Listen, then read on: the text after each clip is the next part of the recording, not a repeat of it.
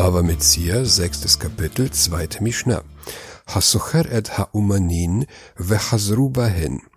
Wenn jemand Handwerker mietet und sie treten zurück. Die Arbeiter treten nach Beginn ihrer Arbeit zurück. Treten sie vor Beginn der Arbeit zurück und es führt zu keinem finanziellen Verlust, dann habe ich nichts mehr als eine Beschwerde gegen sie. Tritt der Arbeitnehmer während der Arbeit zurück, kann ich von ihm Geld verlangen.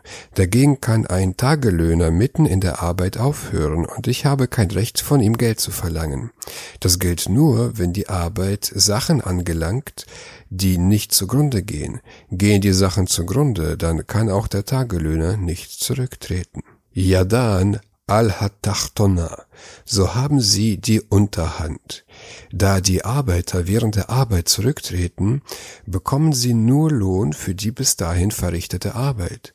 Es gibt zwei Wege, ihren Lohn zu berechnen. Man könnte abschätzen, wie viel getan worden ist und wie viel fehlt. Ist nur die Hälfte der Arbeit verrichtet, bekommen sie nur den halben Lohn. Der andere Weg ist, ihnen den ganzen Lohn zu bezahlen, abzüglich der Summe, wie viel es kosten würde, andere Arbeiter zu bezahlen, um die nicht verrichtete Arbeit abzuschließen. Der Unterschied zwischen diesen Wegen besteht darin, wenn der Arbeitslohn in der Zwischenzeit steigt oder sinkt. Die Mishnah lehrt, dass ihr Arbeitslohn so berechnet wird, dass die Arbeitnehmer immer im Nachteil sind und der Auftraggeber im Vorteil. Das heißt, steigt der Arbeitslohn, berechnen wir den Arbeitslohn nach dem zweiten Weg. Zum Beispiel hat man den Arbeitern 80 Euro für die ganze Arbeit angesetzt und sie treten nach der Hälfte zurück. Und in der Zwischenzeit stieg der Arbeitslohn für diese Arbeit auf 100 Euro, so dass ich nun anderen Arbeitern nicht 40 Euro für die Fertigstellung bezahlen muss, sondern 50 Euro, womit ich durch den Rücktritt der ersten Arbeiter 10 Euro Verlust erleide. In so einer Situation berechnen wir nur, wie viel ich den neuen Arbeitern zahlen muss, um die Arbeit fertigzustellen, also 50 Euro.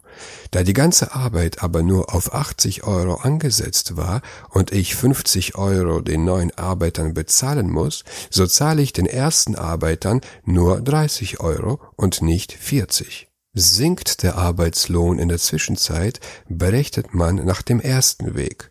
Zum Beispiel war die ganze Arbeit auf 80 Euro angesetzt und die Arbeiter verrichteten nur die Hälfte der Arbeit, während in der Zwischenzeit der Arbeitslohn gesunken ist, so dass die ganze Arbeit nur 70 Euro kostete. Dann bezahle ich den Arbeitern nur 35 Euro und nicht 40. Im Bal Habayit Choserbo Yado al-Hatachtona. Tritt der Hausherr zurück, so hat er die Unterhand. Tritt der Arbeitgeber zurück, dann wird ihm alles zum Nachteil berechnet und den Arbeitern zum Vorteil. Wir berechnen, wie eben erklärt, nur dass der Arbeitgeber im Nachteil ist. Kol hamishane yado al hatachtona. Jeder, der abändert, hat die Unterhand. Bekommt ein Handwerker Rohmaterial, um es zu bearbeiten, zum Beispiel Wolle zu färben, dann muss der Handwerker alle Materialausgaben, die zur Herstellung der Farbe oder zum Arbeitsprozess anfallen, selbst begleichen. Der Arbeitgeber bezahlt nur für die Arbeit. Will ich meine Vase rot färben lassen und der Handwerker färbt sie in schwarz, dann hat der Handwerker die Unterhand. Das heißt, ich bezahle ihm entweder die Materialausgaben oder den Wert der Verbesserung. Zum Beispiel, die rohe Vase kostet 10 Euro. Die Ausgaben des Handwerkers für die Materialkosten betragen ebenfalls 10 Euro. Jetzt kommt es drauf an. Kostet die schwarz gefärbte Vase mehr als 20 Euro, dann sind die Kosten der Verbesserung, also des Färbens, höher als die Materialkosten und ich zahle ihm nur die Materialkosten.